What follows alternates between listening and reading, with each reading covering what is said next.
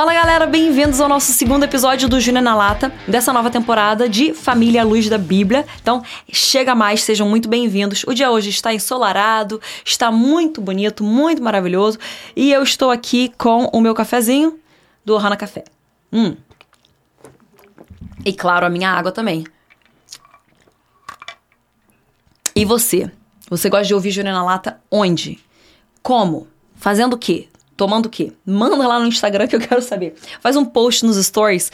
Você ouvindo Júnior na Lata fazendo. Tem gente que é, ouve bastante Júnior na Lata na academia. Eu acho muito legal, porque você já cuida do seu espírito, da sua alma e do seu corpo, tudo ao mesmo tempo. Porque Júnior na Lata é uma pitada de espírito e alma junto, né? E hoje nós vamos falar sobre construção de uma família saudável. Quero trazer alguns pontos aqui básicos para você colocar na sua família, para você ver a sua família sendo guiada de fato pelo Espírito Santo e de acordo com a palavra. Ponto número um: coloque Deus no centro. Sim, esse é o ponto número um. E você pensa assim, Júnior, mas isso não é óbvio. Gente, pode parecer óbvio, não parece? Só que tem tanta gente que não deixa Deus no centro da sua família. Eu não sei o que, que é que a gente tem na cabeça. Que na verdade é, é uma distância aqui de 30, 40 centímetros mais ou menos, da nossa cabeça até o nosso coração, que, que esse, esse caminhozinho aqui faz a gente perder as coisas, a gente brisa, né? E esquece aqui o que Deus está falando. Nós precisamos ter Deus no centro. Gente, se a gente não tem Deus no centro, o que, que vai ser de nós? Recentemente, eu e meu marido, a gente estava num podcast, gravando um podcast para a Igreja Presbiteriana de Pinheiros. Foi muito especial estar lá com eles, inclusive vocês podem ir lá assistir. É, Acho que eu não sei direitinho qual é o nome. Eu sei que é Bem Casados o nome do programa deles, mas é, eu não sei direitinho o, o arroba lá do Instagram, essas coisas assim. Mas só colocar Igreja Presbiteriana, Presbiteriana de Pinheiros, Bem Casados, você vai achar lá. E aí eles perguntaram pra gente o que, que é Deus pra Teófilo Júnior, o que, que é Deus para vocês, na família de vocês? A gente falou, cara, é tudo, né? Ele é tudo. Ele é o ar que eu respiro, ele é o que me faz levantar, o que me faz deitar, é o que me faz aguentar mais um dia, ele é o que me faz amar o meu marido, ele é o que me faz perdoar o meu marido, ele é o que me faz amar meus filhos, é o que me faz é, olhar para escrever um livro madrugada a fio, sendo que eu não, não, não, não tava dormindo. E eu falei assim: vale a pena. É, é isso. Deus é o centro de tudo. Ele é a razão de tudo. Ele é a fonte de tudo. Ele é o porquê de tudo. Ele é de onde tudo vem, é para onde tudo vai, é de onde minha força vem, é para onde o meu louvor vai. Gente, não tem, não tem como separar Júnia de Deus. E não tem como separar você que tá me ouvindo de Deus, entendeu? Você vai ter Deus no centro da sua vida. Ele vai estar tão amalgamado, tão costurado dentro de você, tão entrelaçado que não se não, não é possível separar. Não é possível separar. É isso que você tem que fazer com Deus. Deus, ele é o centro da sua vida. E ele direciona todas as coisas. A partir desse centro é o que fala sobre as temporadas que você vai viver, sobre as coisas que você deve fazer, sobre lugares de onde você deve puxar, para onde você deve se dedicar. É desse centro aí desse centro de onde fluem todas as coisas. Gente, eu não posso. Nossa, tô sentindo muita presença de Deus agora. Eu não posso frisar o suficiente isso daqui. Às vezes a gente acha que, que só saber quem Deus é, ou então que ir à igreja é o suficiente, ou ter a nossa Bíblia na nossa mesinha de cabeceira é o suficiente, ou então que falar sobre Deus aos domingos é suficiente, ou falar que a gente é crente é suficiente. Gente, se Ele não é a razão da nossa vida, se Ele não é a fonte da nossa vida, por que, que a gente vive? Por que, que a gente está vivendo? E eu vou te falar para você, crente, por que, que você está vivendo se ele não é a fonte da sua vida? Pensa aqui comigo. Especialmente para o cristão. Porque o gentio ainda vai conhecer a Deus, mas nós, judeus, espiritualmente falando, nós aqui somos nascidos dele, somos o povo dele, escolhido dele. Gente, como que a gente consegue viver sem a fonte nos alimentando? Eu não sei. Eu não sei o que dá na nossa cabeça de de achar que dá para continuar sem ele, sabe? De que dá para continuar sem o nosso tempo devocional, de que dá para continuar sem a leitura bíblica, de que dá para continuar sem a palavra dele viva, direcionando e apontando tudo pra gente todo, em todo o tempo. Não sei o que que bate na nossa cabeça doida de ser humano esquisito, que não consegue entender as coisas. Ele é o centro de tudo. Mas ele não é só o centro, ele é a fonte de tudo. Se nós queremos fazer qualquer coisa para Deus, nós precisamos estar com Ele, para Ele nos capacitar para essas coisas. Se você está se sentindo cansado, se você está se sentindo desgastado, exausto, eu quero te convidar a fazer aquilo que você tem que fazer, que você sabe que você tem que fazer. Quero te convidar a colocar a prioridade que está na tua cabeça como prioridade do teu coração. Fazer essa transferência aqui de 30 centímetros da tua cabeça para o teu coração. Você sabe que é prioridade na tua cabeça. Mas precisa ser uma revelação no teu coração. Eu quero te convidar a fazer isso, a parar de pegar no telefone antes de ter falado com o Senhor, a parar de querer resolver as coisas antes de ter orado e estado com Ele. Às vezes a gente pensa, né? Não, deixa eu só resolver isso daqui logo e aí eu vou ter meu tempo com Deus. Não, deixa só você resolver sua vida espiritual logo. Deixa só você ter o seu tempo com Deus logo e aí depois você resolve as outras coisas. As outras coisas elas vão ser resolvidas. Esteja bebendo da fonte. Voltando aqui, gente. Uau! Deus é a nossa fonte. Nós precisamos ter Deus como centro da nossa vida.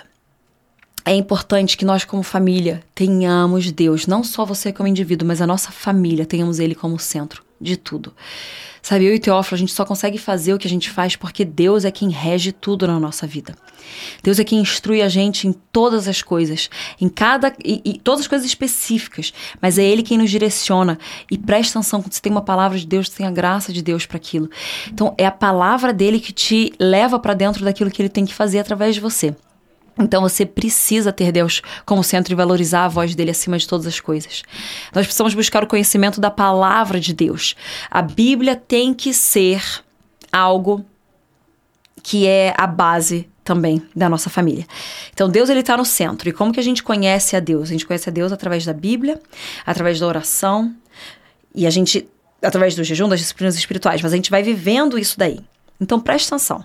Você quer conhecer a Deus e quer ter Deus como centro da sua, da sua vida, da sua família, você precisa ter a Bíblia como algo tão importante e essencial. Então, a leitura bíblica na sua casa, do pai, da mãe e das crianças. Como você vai fazer isso? Você vai identificar o ritmo da sua família. Mas nós precisamos ter isso. Com os meus filhos, a gente tem os versículos semanais que eles vão aprendendo, vão memorizando e vão vivendo em cima daquilo. O meu marido diariamente é o que faz explicitamente o devocional com eles. Eu todos os dias estou ali doutrinando e ensinando meus filhos, mas nós temos a Bíblia entrelaçada em tudo. Então eu falo: "Não, meninos, não pode isso, porque a Bíblia fala tal coisa. A palavra de Deus fala assim, assim, assim. Por isso que eu tô falando para você não fazer isso". Sabe por que eu tô te corrigindo? Porque a Bíblia fala pra gente corrigir a quem a gente ama. Então, a gente gente vai instruindo e, e, colocando Bíblia dentro dos nossos filhos. O Senhor tem que estar no centro e a Bíblia tem que ser a base, de fato. Então, nós precisamos praticar a leitura bíblica como indivíduos e como família. Nós também precisamos praticar a oração em família. Então, a oração, eu preciso ter o meu tempo com Deus, sozinha. O, o, o, a minha oração com meu marido não vai substituir a, a minha devoção individual ao Senhor. Então, eu preciso ter meu tempo com Deus, ter meu tempo de oração. E o Teófilo também precisa ter o dele. E os meus filhos precisam aprender ainda a ter os deles. Eles ainda hoje eles oram com a gente. Assim, eles estão aprendendo como orar. Eu estou instruindo os meus filhos como orar. Todos os dias é uma instrução. Eu, eu ajoelho eles comigo, eles querem sentar e falam, não, você vai ajoelhar. Porque, minha gente, às vezes você fala assim, ah, que religioso. Não. Às vezes a gente fica muito confortável demais é, orando é, sentado. Eita, tô gaguejando hoje, hein? Orando sentado. Começa a orar de joelhos. Começa a orar numa posição de de fato estar prostrado e reverente ao Rei dos Reis, isso muda tudo. Mas então eu falo para eles: vocês têm que ou ficar de pé ou ficar ajoelhados. Vocês vão pôr a mão juntinho. Vocês vão abrir as suas mãos quando vocês estiverem recebendo de Deus. Vocês vão estender as mãos para fora, assim, para cima, quando vocês estiverem declarando quem Ele é. Estou ensinando eles a, a, louvarem, a adorarem o Senhor. Aí eu falo, agora você fecha o seu olho, você vai ouvir isso do Senhor. E você fecha o seu olho para você não se distrair com outras coisas, para você focar nele. Então a gente vai instruindo. Nós precisamos ter a prática da oração em família. Então eu tenho o meu tempo de oração, o Teófilo tem o dele, mas nós também temos as coisas pelas quais a gente ora junto e a gente conecta em oração junto. Eu oro com as crianças, ele ora com as crianças, nós oramos em família, todos juntos também. A oração ela tem que estar costurada em quem vocês são como família. É uma das práticas mais importantes que nós precisamos ter. Sabe quando você quer ter um coração acerca de algum assunto, de alguma causa, você precisa orar sobre aquilo.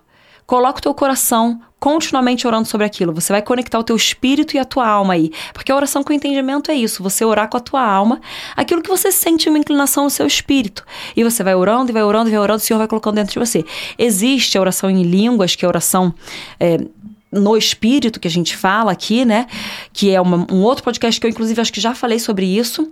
Existe isso, mas eu tô falando agora sobre nós termos a nossa alma conectada ali em oração, que é a oração com entendimento, com a sua língua materna. Que você entende tudo que você tá falando, porque a oração com o espírito, a gente ora mistérios a Deus e não a homens. Então, dedique esse tempo diário para você orar junto, para agradecer. Uma coisa que eu faço muito com meus filhos é é o Let's be thankful. Eles já sabem essa frasezinha. Let's be thankful. Vamos ser gratos. Agora é hora de ser grato. Eu só falo para eles assim: Let's be thankful. Aí eles começam: I'm thankful for. Eu sou grato por. Tararara. Aí o outro: Eu sou grato por. Tararara. Eu sou grato por. Tararara. Aí vai indo cada um uma hora. E aí eu também entro nessa jogada. Quando eles estão, quando eu tô fazendo outras coisas e eles estão às vezes brigando, eu falo, chega, podem começar a ser gratos. Aí eu vou resolvendo as minhas coisas e falo assim: eu não tô ouvindo, quero que vocês sejam gratos, quero ouvir, pode ser mais, pode falar mais forte. Pararam de falar, vamos lá. E aí não pode, o Co às vezes ele fala assim: I'm thankful for everything. Eu sou grato por tudo. Eu falo, não. Tem que ser específico. Especificamente pelo que, que você é grato. Exponha isso. Nomeie cada coisa. Assim como você não pode falar assim, Senhor, me perdoa por todos os meus pecados. Não. Nós precisamos falar, Senhor, me perdoa pelo pecado da mentira, por exemplo. Me perdoa pelo pecado da ira. Eu, eu me irei em tal momento, fiz assim, me perdoa, Senhor. Você nomeia e pede para que Ele venha te perdoar, te lavar, te purificar e te capacitar para não mais cair nesse pecado. Nós precisamos ser específicos nas nossas orações. Outra coisa, nós precisamos praticar caridade e generosidade. Júnior, que, que é isso? Nós precisamos ensinar os nossos filhos a serem generosos, a serem caridosos, ajudando aqueles que necessitam, incentivando a participação da família em diversas atividades que envolvam isso. Então, você vai ver como que funciona na dinâmica da sua família também, porque cada coisa é de acordo com a dinâmica da sua família. Mas vamos colocar aqui sobre generosidade, por exemplo. Eu falo para meus filhos, agora a gente vai pegar brinquedo para dar para os amiguinhos. Que amiguinhos? Amiguinhos que vocês não conhecem, amiguinhos que não conseguem conseguem ter brinquedos como vocês têm. Aí eles pegam, pegam uma coisa assim meio quebrada. Ah, esse aqui, mamãe. Eu falo, não, esse aqui tá quebrado. Quebrado não é aquilo que você dá. Você dá daquilo que você tem de bom. Você dá daquilo que te custa. Então, qual é o brinquedo que você gosta? Olha aqui. Qual desses aqui você quer dar? Daí eles olham e dói no coração, porque generosidade dói, gente. Porque você tá dando daquilo que, que é bom para você. Porque dado aquilo que não é bom para você não é ser generoso, não, é ser pilantra mesmo. Aí eles olham e eles falam, mas eu não queria. Mas vai dar, meu amor, é bom. Aí eles olham e falam assim, tá bom, esse aqui é pro amiguinho. Que eles não sabem nem quem é o amiguinho, a gente vai separando e reservando para o amiguinho. E isso é uma coisa, uma coisa importante entender sobre isso. Se você se você não, né? Em nome de Jesus, você está numa igreja, mas você está numa igreja local.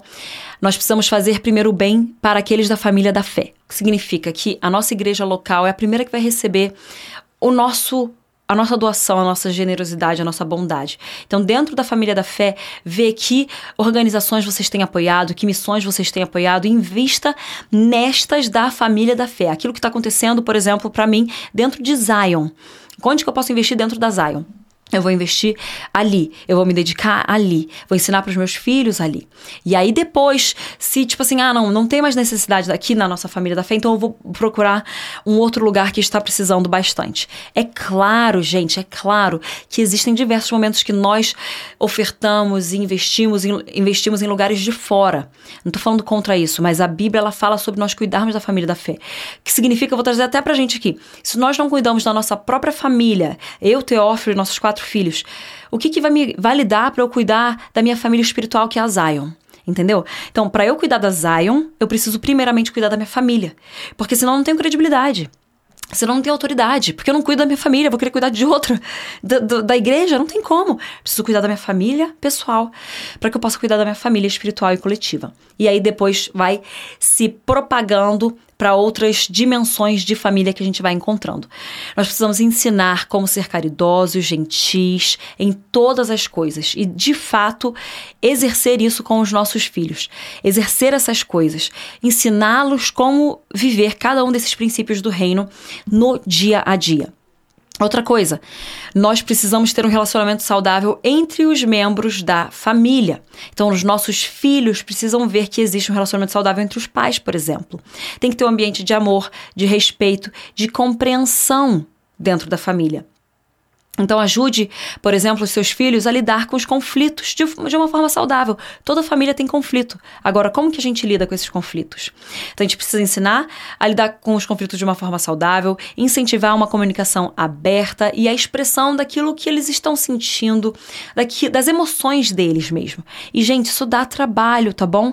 Dá trabalho, não é da noite pro dia. E não é a escola dominical que vai fazer isso por você, pai e mãe. Você precisa fazer isso pelos seus filhos. Nós, então ensinamos essa gestão de conflitos dentro da nossa família. Porque, por exemplo, não é todo dia que eu tenho paciência para lidar de uma forma boa com, com os meus filhos que estão desobedecendo. Tem dias que eu perco a paciência. E o que, que eu vou fazer? Eu vou simplesmente ser autoritária, perder a paciência e deixa pra lá? Não. Eu vou olhar e falar assim, filhos, que é o que eu faço, né? Perdoa, mamãe, eu errei. Eu tava muito brava, eu me irei, eu pequei. Vocês me perdoam? E eles falam: tudo bem, mamãe, a gente te perdoa. E aí eu, a gente tem um momento de se reconectar, um momento de amor. E eu, eu, ensino a eles a como lidar nessa dificuldade. Quando eles estão brigando entre eles, porque irmão, né, por mais que se dê muito bem, briga, porque é o dia todo, o tempo todo, não para. Ainda mais o Zac e o Koa, que são que nem gêmeos. Sakiko são tipo gêmeos e Kyla e Beni são outros, tipo, um outro casal de gêmeos. Então eu preciso ensiná-los a como lidar com o conflito. Eles começam a brigar muito, eu falo, tá bom então. Vai brigar muito? Então nenhum dos dois vai ter. Ah, é, isso aqui tá causando desavença entre vocês, então vai perder. Daí eles, não, não, não, mamãe, a gente vai aprender, a gente vai aprender a como lidar bem. E aí eles aprendem a como lidar bem com a situação. Eu ensino que eles precisam se amar acima das coisas, eles precisam parar de reclamar. Eles precisam aprender a dividir, eles precisam dar a, a, o, o, turn, né? Como é que é a, a, a, vez um do outro. Eles precisam dar essa vez, agora é sua vez de brincar, agora é minha vez de brincar. Então a gente vai aprendendo essa dinâmica saudável. Nós precisamos ensinar os nossos filhos esses princípios que são básicos de viver em comunidade. E lembra que eu falei no último episódio: a família é a primeira expressão dessa instituição social que eles têm contato. Então eles precisam aprender como se sociabilizar, como ser bons cidadãos dentro da família porque eles vão expressar para fora, eles vão saber dividir para fora. Eu lembro quando, ai, meus meninos voltaram da primeira aulinha de jiu-jitsu que eles tiveram depois que a gente voltou pro Brasil, e eles falaram assim: "Mamãe, ninguém tava ouvindo o professor. E se você é mãe de algum dos filhos que fizeram no ano passado o jiu-jitsu. Desculpa, mas eu vou falar, tá? Aí eles falaram assim: ninguém tá ouvindo o professor, eles estavam falando, tá não sei o quê. Mas eu e o Zac, isso é o Cor, que o Cor conta mais as coisas. Eu e o Zac, a gente ficou quietinho, obediente o tempo todo, ouvindo o que o professor tava falando. Eu falei, muito bem, meus amores, porque é isso que é ser um Hayashi. É isso que é ser um filho de Deus, tá, gente? Mas eu tô colocando ali para eles que eles são Hayashis e eles têm que entender. Isso aqui é ser um Hayashi. Um Hayashi vai sentar, vai ouvir o professor, vai ouvir a instrução e vai obedecer. E aí a gente segue a partir disso. Outra coisa que a gente precisa ter, tempo de qualidade em família. Então dedique um tempo para você estar em família, fazendo atividades juntos, fortalecendo os laços, realmente construindo aquilo que é um relacionamento dentro de casa. Você pode, por exemplo, ter as tradições, nós temos tradições de aniversário, nós temos tradições do que, que a gente faz toda quinta-feira à noite, nós temos tradições é, de como a gente faz as nossas manhãs no café da manhã, nós temos as tradições do sábado de manhã. Então a gente está construindo ali com esses é, bolsinhos de tradições, a gente está construindo o que é ser a nossa família. E a gente está investindo tempo de qualidade, porque a nossa vida hoje é tudo muito corrido. A gente sabe. E ainda mais eu que moro em São Paulo, se você mora em São Paulo também, você sabe. Você demora horas no trânsito. Se eu fosse levar e buscar os meus filhos todos na escola, sempre, é, eu demoraria três, quase quatro horas no, no carro. Só, só no carro, tá bom, gente? Então, a escolha que eu fiz foi mandar, infelizmente, muito triste para mim, devo ser sincera. Mandar os meus filhos com o ônibusinho da escola. É tipo uma perua escolar, mas aqui é um ônibus, literalmente. Aí eles vão com o ônibusinho e aí eu busco eles na escola. Então eu escolhi com muita dor no meu coração mandar meus filhos de ônibus de manhã, porque é, é, é um negócio corrido daqui, daqui de São Paulo, mas eu vou compensar em outros lados, porque para uma criança vale muito 30 minutos dedicados ali para eles, às vezes 15 minutos muito dedicados de atenção absoluta para eles. É aquela aquele momento que você de fato, assim, tá 100% pro seu filho. Eles às vezes esquecem das outras coisas, do que não aconteceu, quando eles têm esses 15 minutos intensos para eles. Então, invista nesse tempo de qualidade em família. Agora, minha gente, é o seguinte: foi bastante tempo aqui de episódio, porque eu me empolguei demais nessas outras coisas. Eu acho que eu vou deixar pra gente falar sobre o feminismo e um pouquinho mais dessas ideologias que vêm contra a família no próximo episódio, porque senão vai, eu vou correr muito aqui e não vai ser tão rico quanto poderia. Então, o próximo episódio Vamos tratar sobre feminismo, vamos tratar sobre ideologia de gênero, vamos tratar sobre aborto, vamos tratar sobre algumas coisas aqui. Então, fique ligado. E não esquece de compartilhar, minha gente. Família, à luz da Bíblia, essa nova temporada aqui do Gina na Lata. Deus te abençoe.